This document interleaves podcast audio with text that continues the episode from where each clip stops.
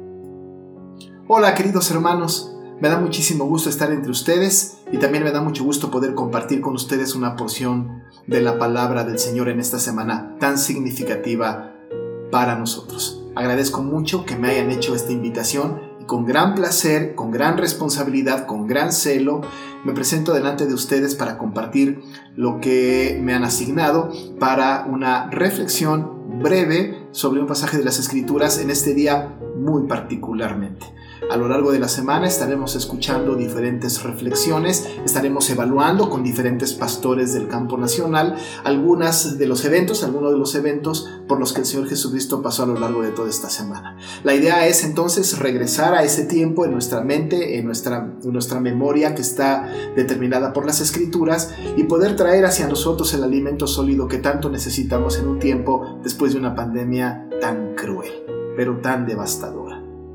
Quisiera que pudiéramos leer y que me acompañe usted allá en casa donde esté una, una lectura que está justamente en el Evangelio según San Mateo capítulo número 22. Me voy a permitir leer esta porción que es muy importante para la reflexión que tenemos en este día. Así que escuche, si no tiene una Biblia a la mano, abra su Biblia si la tiene por ahí, siga la lectura, ponga atención, escuche lo que el Señor tiene para nosotros. Mateo 22, 1 al 14.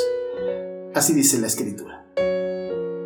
Respondió Jesús, les volvió a hablar en parábolas diciendo, el reino de los cielos es semejante a un rey que hizo fiesta de bodas a su hijo, y envió a sus siervos a llamar a los convidados a las bodas, mas estos no quisieron venir. Volvió a enviar otros siervos diciendo, decid a los convidados, he aquí, he preparado mi comida, mis toros y animales engordados han sido muertos, y todo está dispuesto. Venid a las bodas. Mas ellos, sin hacer caso, se fueron, uno a su labranza y otro a sus negocios. Y otros tomando a sus siervos los afrentaron y los mataron. Al oírlo el rey, se enojó y enviando sus ejércitos destruyó a aquellos homicidas y quemó su ciudad. Entonces dijo a sus siervos, las bodas a la verdad están preparadas, mas los que fueron convidados no eran dignos. Id, pues, a las salidas de los caminos y llamad a las bodas a cuantos halléis. Y saliendo los siervos por los caminos, juntaron a todos los que hallaron, juntamente malos y buenos, y las bodas fueron llenas de convidados. Y entró el rey para ver a los convidados, y vio allí a un hombre que no estaba vestido de boda, y le dijo, amigo, ¿cómo entraste aquí sin estar vestido de boda? Mas él enmudeció. Entonces el rey dijo a los que servían, Atadle de pies y manos y echadle en las tinieblas de afuera. Allí será el lloro y el crujir de dientes, porque muchos son llamados y pocos escogidos. Amados hermanos, estamos ante una situación inédita en nuestros tiempos. Nuestra generación nunca ha experimentado una situación como la que vivimos nosotros en estos dos años que acabamos de pasar una situación tan inédita que no tenemos un registro histórico de nuestra propia generación, posiblemente sí de otras generaciones, pero de la nuestra no tenemos una situación de esta naturaleza. Han venido desastres, han venido situaciones adversas, pero una situación como, como esta pandemia no la hemos tenido. Este virus malicioso, invisible, perverso, intrusivo, llegó, ¿verdad? Llegó a nosotros e hizo mella en nosotros. Cobró vidas, enfermó personas, quitó economía, dañó severamente a muchas de las familias. Algunas hoy día siguen con el dolor de haber perdido un ser querido. Algunos otros están con esta situación en donde su trabajo fue perdido, disminuido su salario y la situación ya no es la misma. Y muchos más están con una situación de una enfermedad producto de este virus y con secuelas importantes. Estuvimos en una situación inédita, sin lugar a dudas. Esta situación ha traído entonces para nosotros consecuencias que no medimos, que no planeamos, que no estaban en nuestro escenario. La iglesia de Cristo no está exenta de esto. En la iglesia de Cristo tuvimos también situaciones difíciles. De entrada tuvimos que cerrar nuestras puertas. Usted y yo podemos recordar cómo justamente al principio del año 2020, por ahí del mes de marzo, tuvimos que cerrar nuestras iglesias. Algunos escépticos las mantuvieron abiertas todavía por un tiempo hasta que se convencieron que el virus era una realidad. Pero ciertamente muy al principio de este año 2020 tuvimos que cerrar nuestras iglesias y tuvimos que tener actividades en línea. Empezamos entonces a generar contenidos a través de, las redes sociales, de las páginas en internet y empezamos a cambiar nuestro modo de ser iglesia. La iglesia permaneció de pie. Sin embargo, perdimos algunas cosas que eran importantes. Algunas semanas que nosotros celebrábamos, algunas actividades cotidianas que celebrábamos como iglesia nacional y como iglesias en todo el país de casi todas las denominaciones.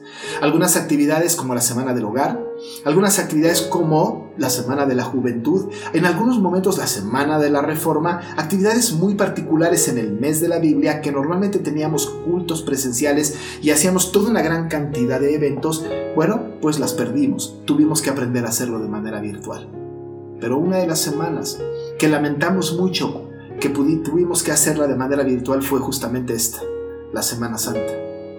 Dos veces, dos años anteriores, muchos de nosotros la tuvimos de manera virtual. Otras iglesias no las pudieron tener, otras tuvieron que cambiar sus énfasis. Con mucha tristeza, nos perdimos aquellos eventos magníficos de la entrada de los niños con sus palmas cantando el domingo de Ramos. Perdimos la posibilidad de tener estos cultos maravillosos entre semana para recordar los eventos más significativos. Muchos de nosotros perdimos la oportunidad de estar muy de madrugada en la iglesia, cantando y alabando al Señor por la resurrección de Jesucristo, escuchando a nuestras hermanas de la femenil quizá entonando y cantando himnos. Nos perdimos un desayuno maravilloso en muchas de nuestras iglesias, producto de, ese, de este culto.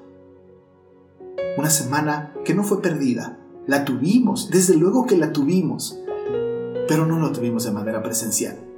Es diferente. No nos entristece aunque añoramos, pero ahora, amados hermanos, ante la expectativa del regreso presencial, estamos ante esta situación ahora de poder estar, de poder juntarnos, es posible que estas predicaciones que estamos nosotros grabando, usted la vea después grabada en algún otro momento, porque es probable que esté también en su iglesia, celebrando juntamente con sus hermanos. Pero no queremos pasar por alto esto. En ese tiempo entonces, dos años ya, dos Semanas Santas, la tuvimos que hacer virtual. Pasa lo mismo con la Navidad y pasó lo mismo, lo mismo con todas las otras semanas que hemos estado celebrando. Así que ahora prácticamente estamos retomando nuestras actividades. Estamos siendo llamados ahora para congregarnos. Estamos siendo llamados ahora para regresar a aquellas actividades presenciales que son tan importantes en donde nos podemos ver, abrazar, en donde nos podemos observar, donde podemos cantar juntos, celebrar sacramentos juntos, físicamente, en donde podemos estar en armonía juntos como pueblo de Dios. El Señor nos llama. El Señor constantemente nos ha llamado. Y estas, estos dos años han sido fundamentales, fundamentales para probar justamente aquel que al ser llamado acudió y aquel que al ser llamado no acudió. Y ahora que estamos ante la posibilidad del regreso, hemos recibido este llamado maravilloso del Señor para regresar. Con tristeza lo digo, muchas iglesias Muchas iglesias, en muchas iglesias, muchos de sus miembros, o por lo menos algunos, ya no regresaron en, este, en esta eh, arenga presencial. ¿Qué está pasando con nosotros? ¿Qué llamado estamos recibiendo nosotros de tal manera que seamos sensibles a Él? ¿Estamos siendo sensibles a esto? ¿Estamos siendo llamados por el Rey y hemos rechazado ese llamado? Quizá este pasaje pueda ilustrar un poco lo que sucede en la vida espiritual del propio reino de Dios. Tenemos nosotros este texto al cual tenemos que poner atención. Esta parábola en particular no la debemos de confundir con la parábola de Lucas 14. No debemos de hacerlo, la parábola de la gran cena. No tenemos que compararla con esta. Esta narrativa es exclusiva de Mateo en alrededor de las parábolas importantes porque él escribe en parábolas, es decir, él escribe las parábolas que dictó el Señor y no tenemos que confundirla con aquella otra parábola de la gran cena tienen que ser dos eventos distintos, no necesariamente, pero parece que son dos eventos diferentes con dos enseñanzas distintas. Cuando hablamos entonces de esta, de esta parábola, tenemos que encajarla en su contexto. Entonces encaja dentro de las dos parábolas anteriores, en donde es el rechazo característico. Son dos parábolas en donde tenemos nosotros, las anteriores a esta, en donde el asunto del rechazo el rechazo es característico. Por ejemplo, en el capítulo número 21, versos 28 al 32, vemos el rechazo a Juan el Bautista por los judíos y la aceptación de los publicanos y las rameras de parte de él. Vemos ese rechazo ante la predicación de Juan el Bautista. Pero por otro lado, más adelante, en los versículos 33 al, 30, al 44, vemos a los labradores malvados que mataron en un par de ocasiones a los siervos que, que mandaba el dueño de la viña y finalmente y finalmente mataron a su propio hijo.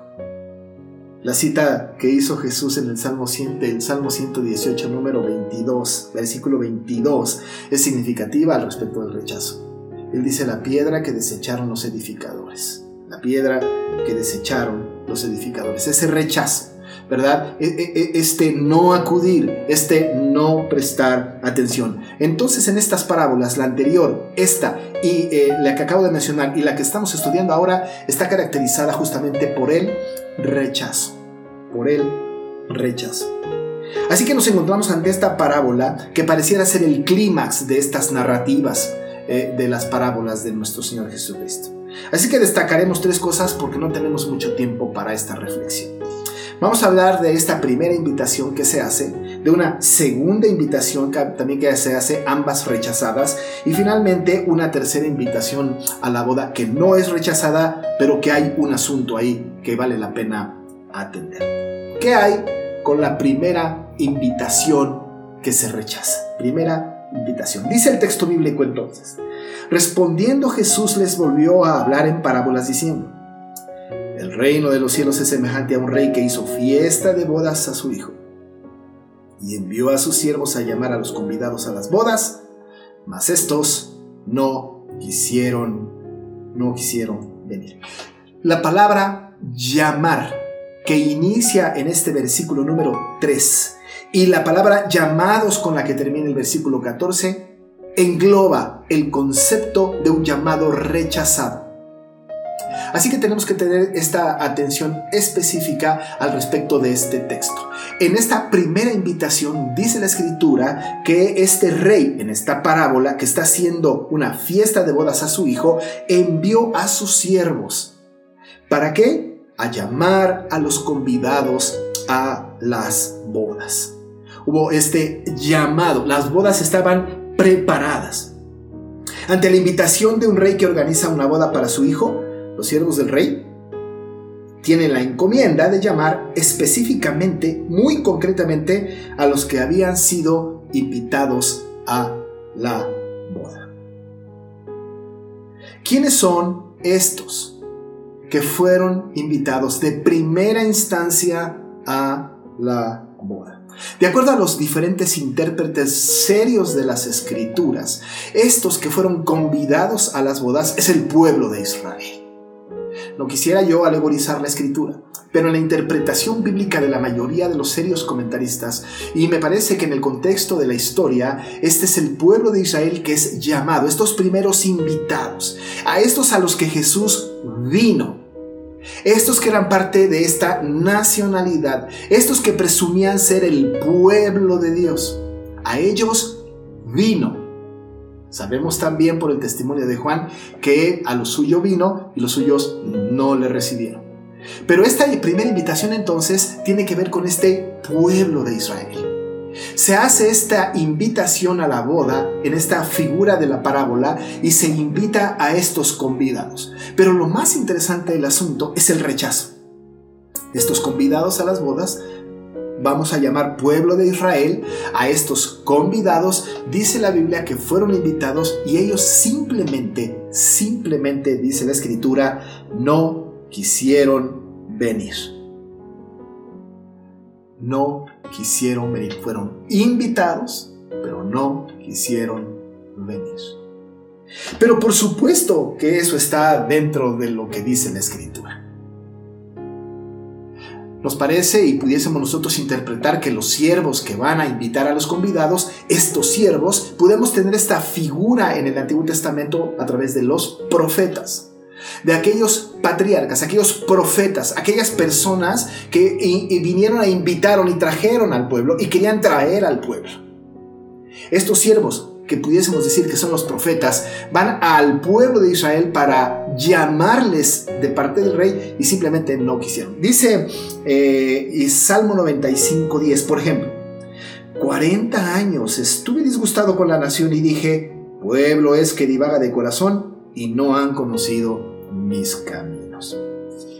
También Isaías 1 dice en el versículo 1 al 3, Oíd cielos y escucha tu tierra, porque habla Jehová. Crié hijos y los engrandecí, y ellos se rebelaron contra mí. El buey conoce a su dueño, y el asno, y el asno, el pesebre de su señor Israel. Israel no entiende. Mi pueblo no tiene conocimiento. Pero Jeremías, Jeremías 7, 25 y 26 dice, desde el día que vuestros padres salieron de la tierra de Egipto hasta hoy, yo os envié todos los profetas, mis siervos, los profetas mis siervos, enviándolos desde temprano y sin cesar, pero no me oyeron ni inclinaron su oído, sino que endurecieron su cerviz e hicieron peor, peor que sus padres. Esta primera invitación, hecha por los siervos a los convidados, fue rechazada. Fue rechazada. Esta es la primera, en esta parábola, invitación, primer llamamiento rechazado. Ellos no quisieron, dice la escritura, dice la escritura, venir. Pero hay una segunda invitación insistente. Versículo 4 en adelante dice, volvió a enviar otros siervos diciendo, decida a los convidados, he aquí he preparado mi comida, mis toros y animales engordados han sido muertos, y todo está dispuesto, venid a las bodas. Mas ellos, sin hacer caso, se fueron uno a su labranza y otro a sus negocios. Y otros tomando a los siervos los afrentaron y los mataron. Al oírlo el rey se enojó y enviando sus ejércitos destruyó a aquellos homicidas y quemó su ciudad. Entonces dijo a sus siervos, las bodas a la verdad están preparadas, mas los que fueron convidados no eran dignos. Si por un lado pensamos y pudiésemos afirmar que los primeros siervos eran los profetas y los convidados era Israel, pudiésemos nosotros también pensar que este segundo llamado bien pudiera haber sido por Juan el Bautista o por Jesús. Este llamado que se estuvo haciendo posteriormente, los convidados siguen siendo los mismos, el pueblo de Israel. Pero nos cuenta la parábola que el Señor, el rey, vuelve a enviar a otros siervos. Esto nos da un indicio de otros siervos. Los primeros siervos posiblemente los profetas y los otros siervos posiblemente ya los que están en el Nuevo Testamento, incluyendo por supuesto a los apóstoles. Estos otros siervos, ¿verdad? Fueron enviados y les dijo el rey, digan a los convidados, insistiendo, He aquí he preparado mi comida, mis toros y animales engordados han sido muertos y todo está, dispuesto. Venid a las bodas. Venid. Pero no vinieron. Dice el versículo 5 simplemente que no hicieron caso. Mas ellos, sin hacer caso, se fueron. Se fueron. Uno a la labranza, otro a los negocios y otros, tomando a los siervos, los afrentaron y los mataron. ¿Qué cosas vemos en este segundo llamado? En esta segunda invitación. Notamos tres cosas. Una cosa importante es la paciencia de parte del rey. Eso es indiscutible. Eso lo tenemos que considerar, la paciencia del rey. En un par de ocasiones. Primero, envía a sus siervos que lo tenemos justamente en el versículo 3, pero después volvió a enviar a sus siervos. El Señor insistió, el rey insistió en invitar a los convidados, en llamar a los convidados. Hay una paciencia de parte del rey. ¿No le parece que nuestro Dios, el rey, el soberano, ha sido paciente para con su pueblo? ¿No es cierto que el Señor sigue siendo paciente para con todos, esperando que ninguno se pierda, sino que todos procedan al arrepentimiento? ¿No es verdad que tenemos un Dios paciente que en el extremo es longánime también? Pues aquí nosotros tenemos un rey paciente, característico en el relato. Pero las otras dos, que las otras dos cosas que vemos no tienen que ver con el rey, sino que tienen que ver con los convidados. En primer lugar vemos la indiferencia. En el versículo 5 sin hacer caso. Sin hacer caso, se fueron. Uno a la labranza y otro a sus negocios. Pusieron sus ojos más en las cosas terrenales que en las, hojas, en, las cosas celestiales. La indiferencia. ¿Cuántos de nosotros hemos predicado el Evangelio? ¿Cuánto hemos insistido en la predicación del Evangelio? ¿Cuántas veces nos hemos topado justamente con la indiferencia? No nos hacen caso simplemente no escuchan el Evangelio. Simplemente no escuchan las buenas nuevas. Les interesan más las cosas terrenales a mucha gente que aquellas cosas celestiales. Nosotros vemos aquí entonces la paciencia del rey, pero por otro lado la indiferencia de los convidados. La indiferencia característica de alguien que no quiere nada, no tiene nada que ver, no está interesado en las riquezas que puede propiciar el palacio en esa boda. Pero la otra cosa, vemos la hostilidad, porque la narrativa del versículo 6 nos cuenta que otros tomando a los siervos los afrentaron y los mataron.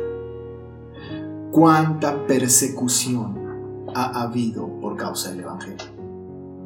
¿Cuántos siervos de Dios han muerto por causa del Evangelio? ¿Cuántos grandes hombres no fueron aserrados, quemados, torturados por causa del Evangelio? ¿Cuántos de nosotros no hemos padecido, quizá no con la muerte, pero sí con afrentas tan crueles por causa del Evangelio? Esos siervos que fueron enviados por segunda vez, en lugar de ser escuchados y haber atendido la invitación, fueron asesinados.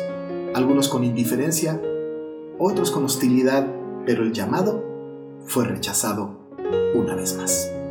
Recuerde, el primer llamado simplemente no quisieron venir. Pero en el segundo llamado se recrudece. El pastor, el rey, pacientemente vuelve a hacer el llamado, pero hay indiferencia y hay hostilidad. Segundo llamado, rechazado. Rechazado. Dice la escritura.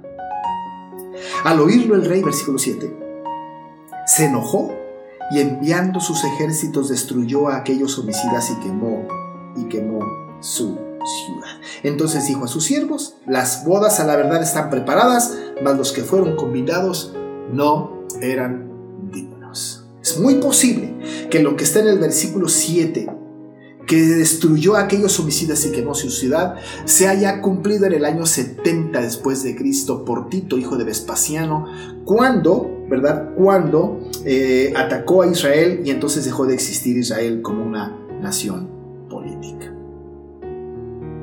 Primer llamado, rechazado. Segundo llamado a los convidados, rechazado. Pero tenemos una tercera invitación. Versículo 9. Id pues a las salidas de los caminos y llamad a las bodas a cuantos halléis. Y saliendo los siervos por los caminos juntaron a todos los que hallaron juntamente malos y buenos, y las bodas fueron llenas de convidados. Cuando los judíos que habían sido invitados se niegan a recibir esta invitación, son conducidos a él otros pueblos y en gran número. El pueblo judío primeramente fue invitado, fue llamado, no quisieron, fueron hostiles, hubo indiferencia. La Biblia está llena de historias estas. Pero cuando salieron, cuando se fueron por los caminos, cuando juntaron a todos los que hallaron, malos o buenos, las bodas fueron llenas de convidados. Y el Evangelio fue hacia los gentiles. Y el Evangelio se extendió a todo el mundo.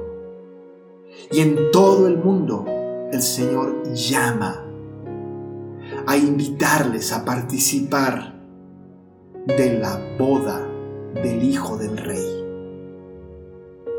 Dice Mateo 8:11. Y os digo que vendrán muchos del oriente y del occidente y se sentarán con Abraham, Isaac y Jacob en el reino de los cielos. Vendrán muchos, dice la palabra, de oriente y de occidente y se sentarán con Abraham, Isaac y Jacob. De toda raza, lengua y nación.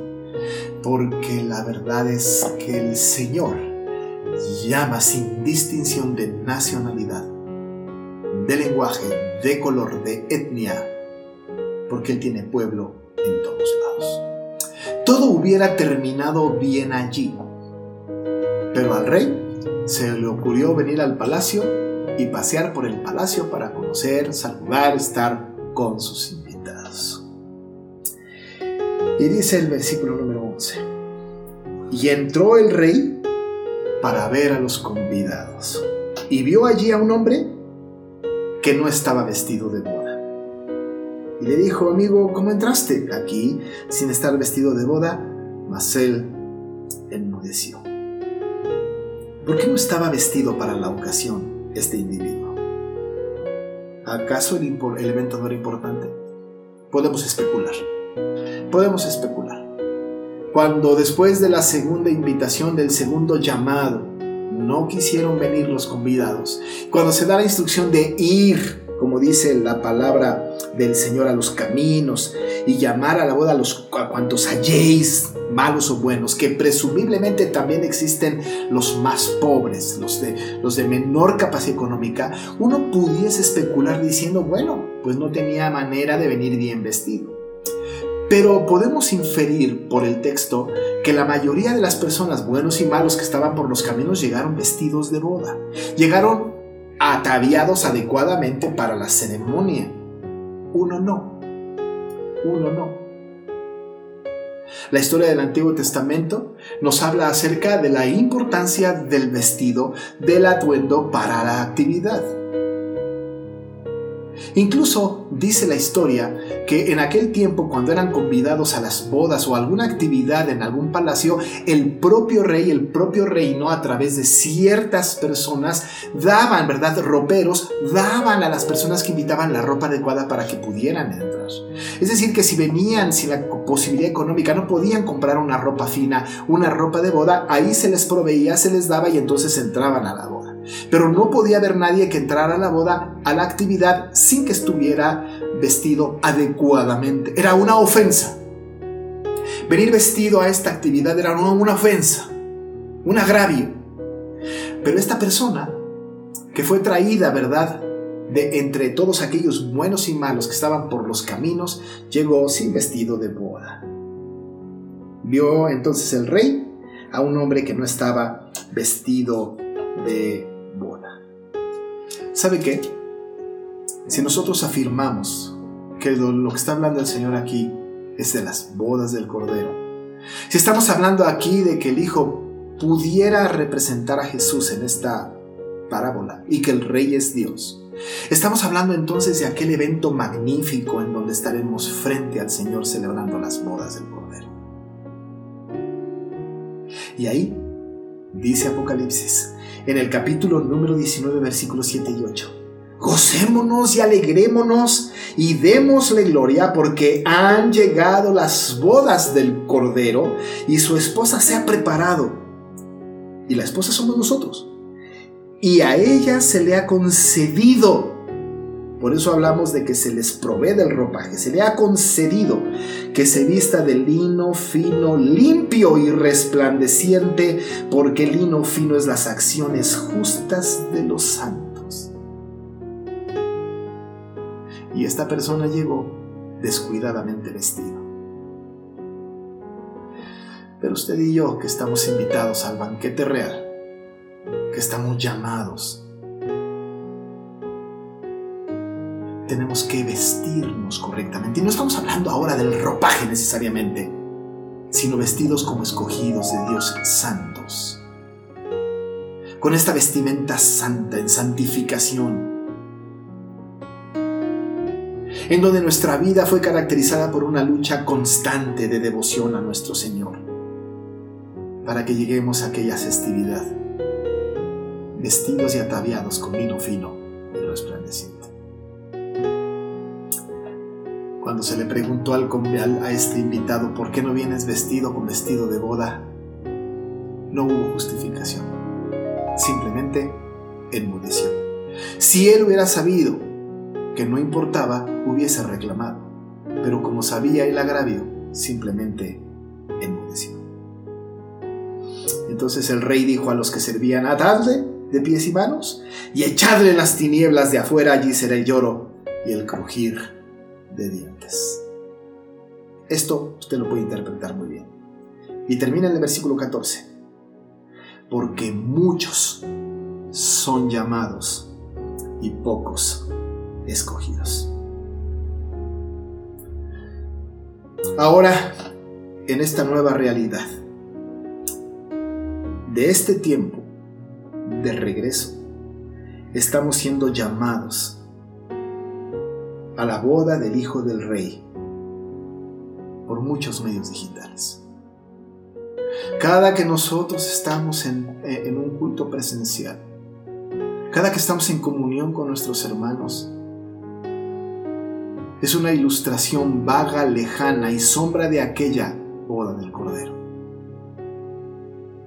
en donde estamos en comunión con nuestro Dios, en donde estamos junto con otros convidados que sí acudieron al llamado. Pero también puede ser que en este tiempo, post pandemia, haya muchos convidados que todavía no vengan o estén indiferentes. Que están más preocupados en las cosas terrenales que en las celestiales. Que han menospreciado el llamado.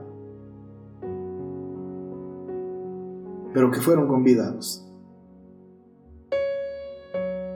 Usted, amado hermano, ha sido llamado por el Señor para participar de este magno evento?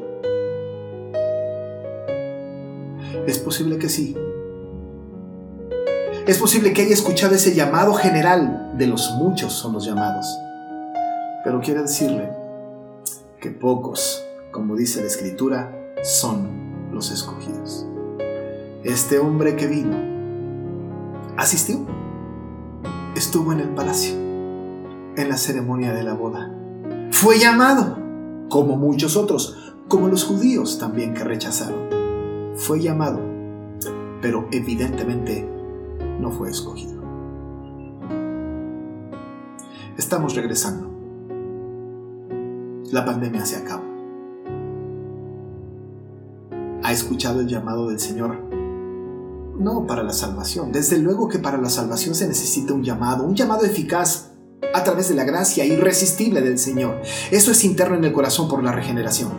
No, ha sido llamado ahora a regresar a la iglesia, acudir a ese llamado, a gozarse y alegrarse con sus hermanos, a seguir ataviándose de lino fino y resplandeciente. ¿Usted está dentro de los muchos llamados o está dentro de los pocos escogidos? Esta es una semana para reflexionar sobre esto. Y le quiero insistir. La actividad que hay en su iglesia, ahora presencial, no deje de asistir. Vaya a su iglesia. Qué bueno que tenga el internet y que pueda ver otros cultos, pero la lealtad del miembro de una iglesia local se debe a la iglesia local. Vaya, acuda a sus cultos Escuche el llamado. Disfrute con sus hermanos. Sígase vistiendo de fino lino y resplandeciente. Porque este es un ejercicio de lo que sucederá un día en las bodas del Cordero. Permítanme hacer una oración. Padre,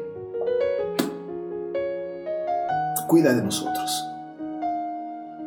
Nosotros no queremos ser como esos convidados que simplemente no queremos asistir, no queremos ir. No queremos ser como aquellos convidados, Señor, que son indiferentes o incluso hostiles.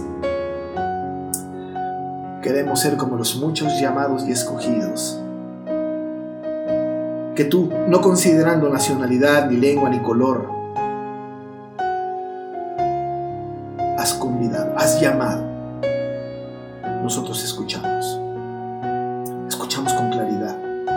Y nosotros, Señor, que hemos tenido la bendición de entender que desde antes de la fundación del mundo nos escogiste para la salvación, entonces un día oímos tu voz y te seguimos. Estamos seguros, Señor, que has de llamar a tu pueblo, que estás llamando a muchos, pero pocos son los escogidos. A nosotros este pueblo adquirido por ti, permite que diligentemente atendamos al llamado constante. Que vengamos, Señor. Sigamos asistiendo ahora presencialmente al culto público para disfrutar con nuestros hermanos